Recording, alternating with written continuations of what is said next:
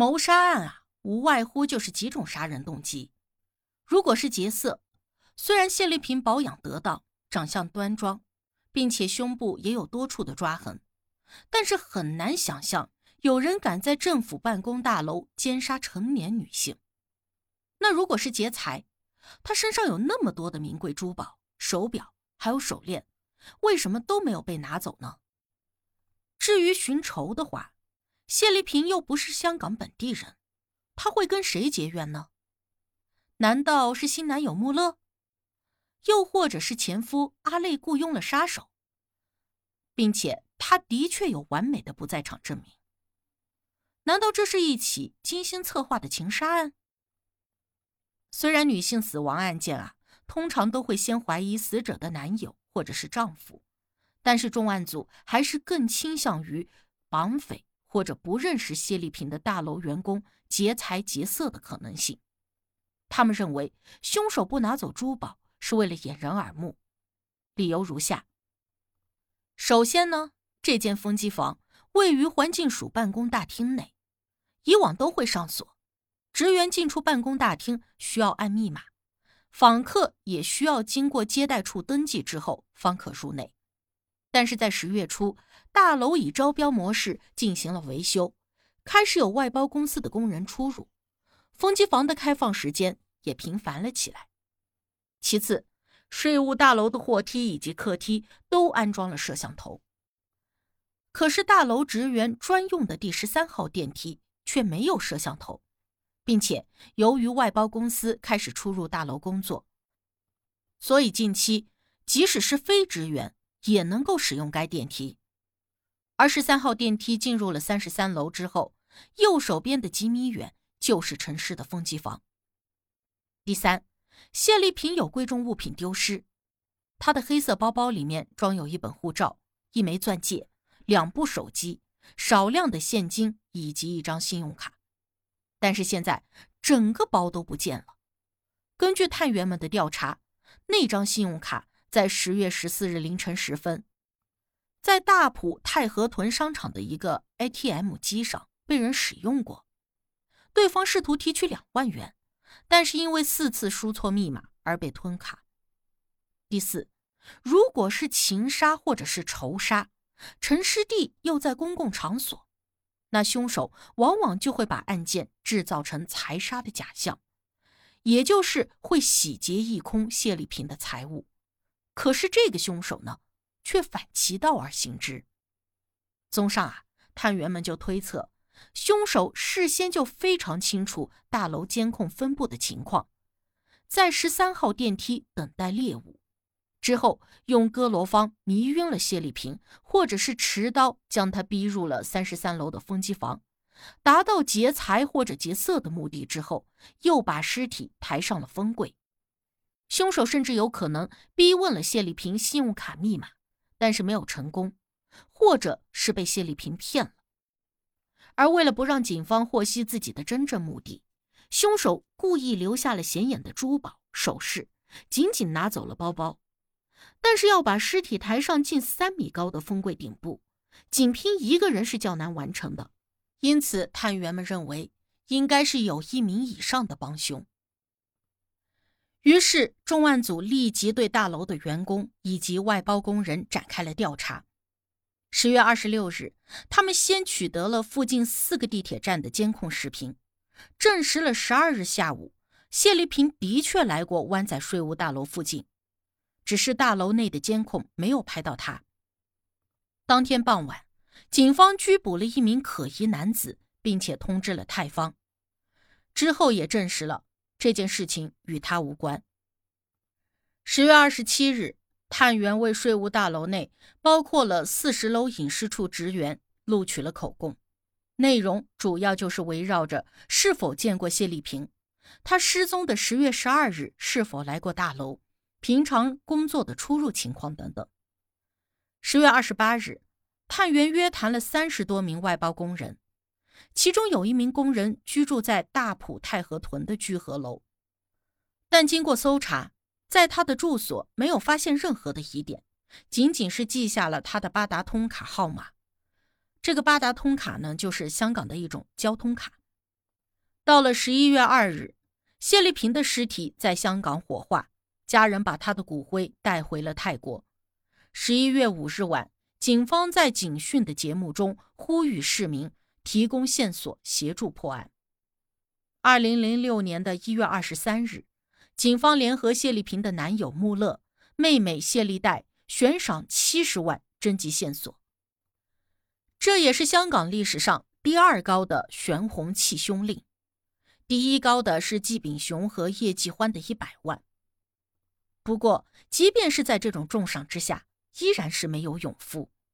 谢丽萍案迟迟无法告破，给谢家人带来了无尽的痛苦。更是令某个剧组也被迫暂停了工作。原来呀，穆勒当时去香港是为了拍摄一部名为《Count to Ten》的惊悚悬疑电影。这部剧呢，讲的正是一栋政府办公大楼内发生了离奇命案，不仅大致的剧情和谢丽萍案相似，甚至部分细节也和他的死不谋而合。案发之后，包括穆勒在内的工作人员都对此感到不可思议、惶恐不安，不少人都要求离开制作团队。于是，该片的拍摄工作无限期的暂停。这桩轰动一时的大楼沉尸案逐渐被人淡忘了，警方都认为可能不会再有结果了。谁知道，三年之后又发生了一起命案，也正是这件案子。揭开了谢丽萍死亡的真相。二零零八年五月十五日的凌晨五点左右，香港赤腊角国际机场地勤服务代理商怡中航空服务有限公司货运部主任许正，突然接到了公司地勤员邱小燕发来的一条短信。他说这几天啊，朋友出了点事，需要帮忙，得离开香港几天，希望许正。可以带自己向公司请个假。许真感到很惊异，因为邱小燕其实是他的女朋友，而自己从来没有听对方提起过此事。他细想之后，发现此事非常的可疑。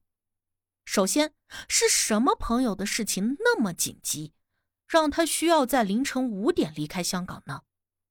其次，公司是二十四小时轮班的。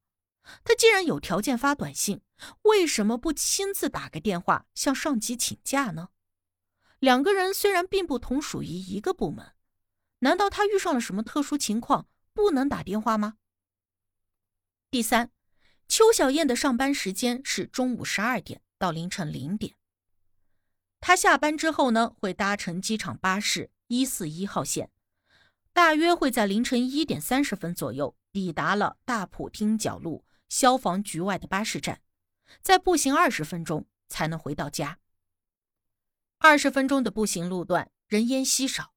许正之前就担心女友会在路上遇到危险，所以会不会这个短信并非是邱小燕所发的呢？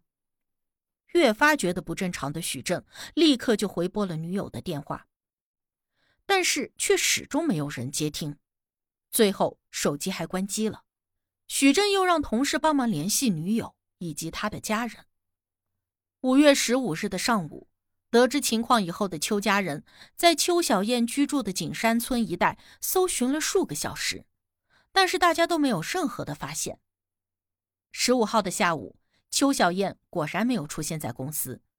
下午三点多，邱小燕的父亲邱景明却收到了一条邱小燕手机发来的短信：“爸爸。”不用挂念我，我会在三四天之后回家。我现在急需用钱帮助我的朋友，请你存一笔钱到我的银行账户里。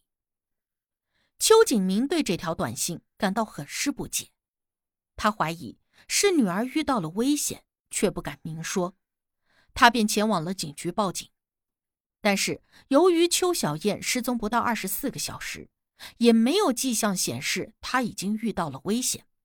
警方就只做了备案处理，翌日上午才交由了失踪人口调查组跟进。而当探员们前往机场对许正做了一番简单询问之后，并没有发现有什么可疑点，以为是他和父母或者男友闹了情绪，或者是工作太累故意耍耍脾气，没有太在意。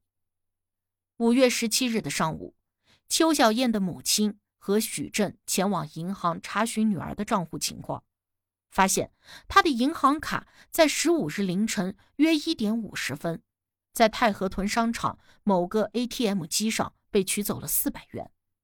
半个多小时以后，又取走了一万九千六百元。五月十六日，在太和屯商场的另一台 ATM 机上，再次被取走了两万元。此时卡里仅剩了最后的两万元。五月十九日的一大早，邱母第二次前往银行查询，发现女儿卡里最后那两万元也在十七日晚被人取走了。在十五、十六日。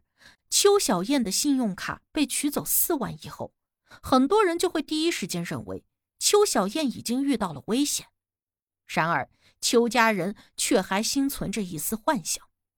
二十一岁的邱小燕从小就乖巧懂事，长相甜美斯文，所以她一直非常受同龄男生的喜欢。